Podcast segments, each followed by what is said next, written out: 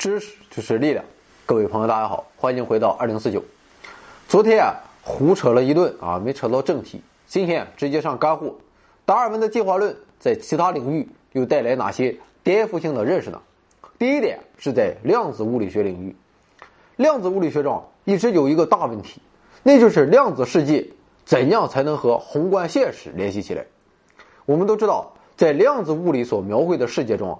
一切都与我们的宏观物理世界大相径庭。量子物理认为啊，一个不受任何外部影响的粒子是没有精确位置的，也就是说，它在一个空间范围内是非定域的，甚至是它所有的性质都不确定。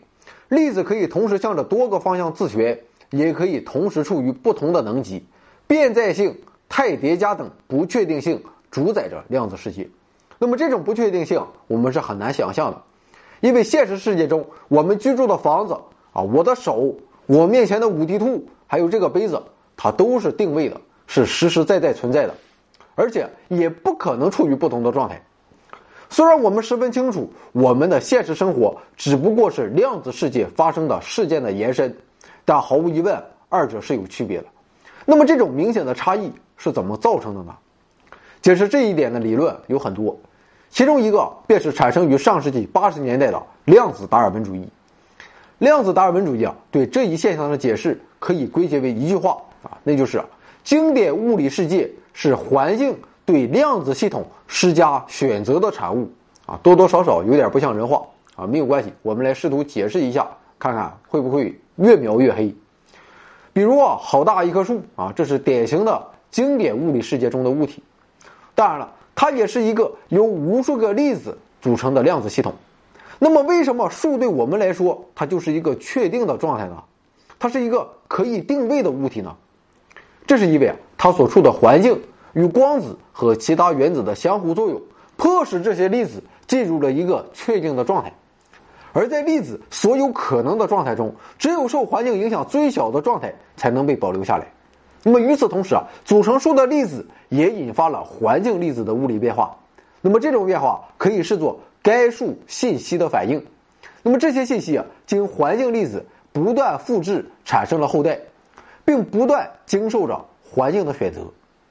那么就这样，树本身的粒子状态被环境所确定，它又进一步影响了环境中的粒子，一点点的复制、选择、淘汰、保留、扩散、传播。直到我们的眼睛或测量仪器把它们记录下来，那么这样就可以解释宏观世界与微观世界的差异了。在秉持量子达尔文主义的物理学家看来，这个理论是调和两种现实的唯一出路。当然了，信不信由你。那么到底是对是错？究竟是物理学的革命，还是形而上学的猜想？我们还要看实验物理学家的结果。那么好，第一点说完了，第二点。是进化论在社会学上的扩展，这当然不是说社会达尔文主义，而是文化达尔文主义。相信啊，你可能会对历史上的啊，像一些社会迫害、种族屠杀等行为感到纳闷儿就比如说纳粹德国的犹太大屠杀啊，还比如说啊，你懂的。还有啊，像不打砸日本车就不是中国人。那么在这些事件中啊，一个群体的理性为什么就会被蒙蔽呢？号称理性严谨的德国人的理性又是怎么被蒙蔽的呢？对以往的大屠杀刽子手的研究显示，这种行为它既不是一种身体疾病，也不是一种精神疾病，而是一种社会行为。而要想解释这一现象，有人就想到了进化论，这便是文化达尔文主义。他从自然选择的角度去寻求文化元素的自然选择，而不是个体的自然选择。那么，到底什么是文化元素呢？社会学学者给它的定义就很宽泛了，它可能是一本小说啊，一篇文章，一首歌，一种口音，一项习俗，一种信仰，一句流行语等等。那么这些都属于文化元素。文化达尔文主义的学者做了这样的假设，那就是在一个共享文化环境中的一群人。那么这样的共享文化环境可能是一个家庭、一个村落、一个城市、一个地区、一个国家，甚至是整个人类世界。那么这样的一群人会交流他们的文化元素，这些元素会通过个体的重复再现，从而流传。有些啊可能只能持续几个月啊，比如一句流行语；另外一些则可能流传几个世纪，比如一个传说。那么在这里面，群体成员对文化元素的再现，也就意味着复制。当然了，人类啊还有一个特殊的能力，那就是我们的模仿天赋。但这种模仿天赋啊就像在传话游戏中一样，思想在经过层层传递后，会逐渐远离其最初的面貌。也就是说，个体总会因为自己的经历、理解和想法。来大大扭曲别人告诉他或教给他的信息。那么，既然有这一巨大的不确定性，一种思想它还怎么能够继续保留下来呢？对此啊，研究文化达尔文主义的学者认为啊，一种思想无论怎样传播，它都具有一种从来不会偏离群体所专有的特殊的中间价值。就比如说，我现在告诉你一些黄博士的信息。啊，他很宅啊，就喜欢在家里啊上网看美女，喜欢对路上见到的女性评头论足，对找一个女朋友急得扛不了了，但就是找不到。他的眼神看起来色眯眯的。那么，所有这些信息都包含了一个中间价值，那就是他是一个猥琐的人。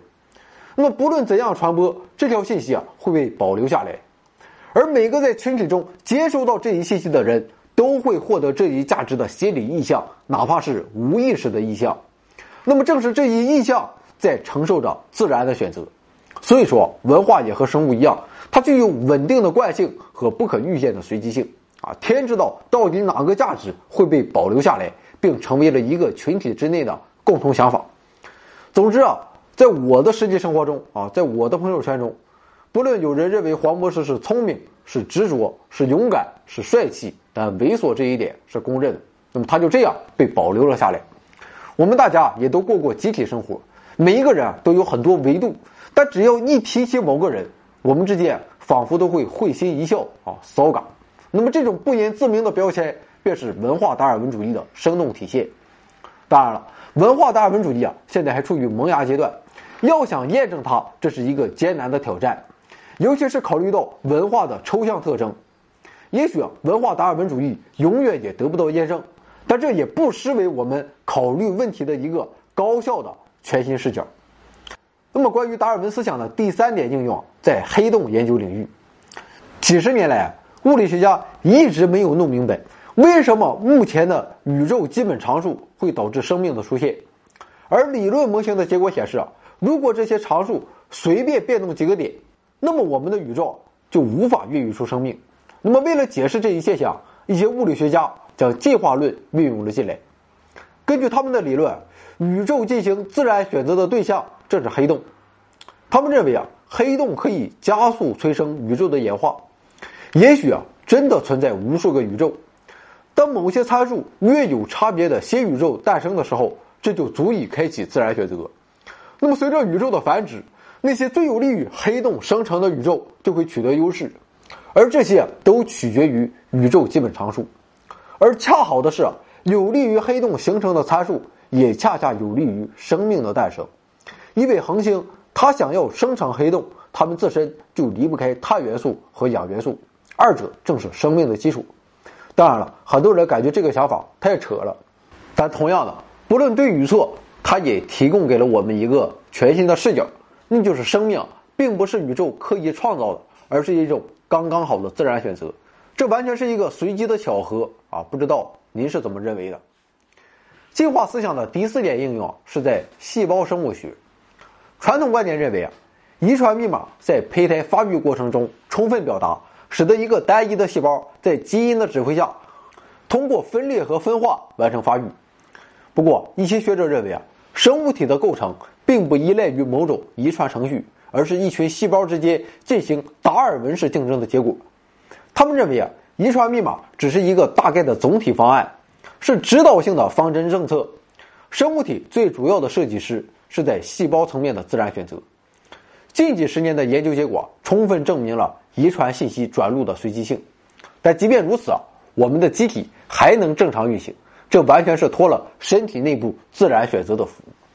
也就是说，胚胎发育一方面取决于指导细胞行为的总体方案，它们在复制中随机产生变异；另一方面也取决于环境对某些细胞的格外垂青。虽然这一观点仍然不为大部分生物学家所接受，但研究啊一直在不停的进展。如果有一天啊，我们真的可以用进化论来解释细胞的命运，这或许有助于我们对癌症机制的了解。那么今天的最后一点是进化论在信息科学上的应用，这就是所谓的进化算法。比如说，我们怎样设计汽车引擎的最佳形状，怎样计算某条高速列车的最佳运营线路，怎样在技术探索中协助建筑师、工程师。工业设计师，甚至是艺术家来进行设计创作，那么这些优化和探索性的任务都是进化算法的专长。那么这种程序啊，就是建立在随机与复制的基础之上的。比如说，一款叫步行者的计算机程序，那么这个程序啊，可以指挥两条虚拟的腿，它必须靠自己来学会如何行走。程序中并没有任何对行走的描述啊，但是它知道几何与静力学法则。程序运行时啊，会产生多个副本，每一个都会对其移动设置进行随机细微的修改，而只要一个子代的步行者能够迈出微小的一步，程序就会允许它复制自身。那么几个轮回后，某个后代就具备了行走的能力啊！这正是一小步与一大步。可见这种无法预见的特性，能够在人们想不到的地方找到解决的方案，这也正是进化算法的魅力所在。随机性能使进化算法尽量大范围的搜索所有的可能性，那么随后通过选择向成功迈进。那么好了，关于进化论在其他领域的拓展，我们利用两天时间就聊这么多。不知道您看完会不会有什么新的想法？我想说的是，这两天说的都不一定是正确的，但却给了我们一个思考事物的全新角度。也许你会认为啊，这不就是混沌理论和蝴蝶效应吗？啊，没错，我也有类似的感觉。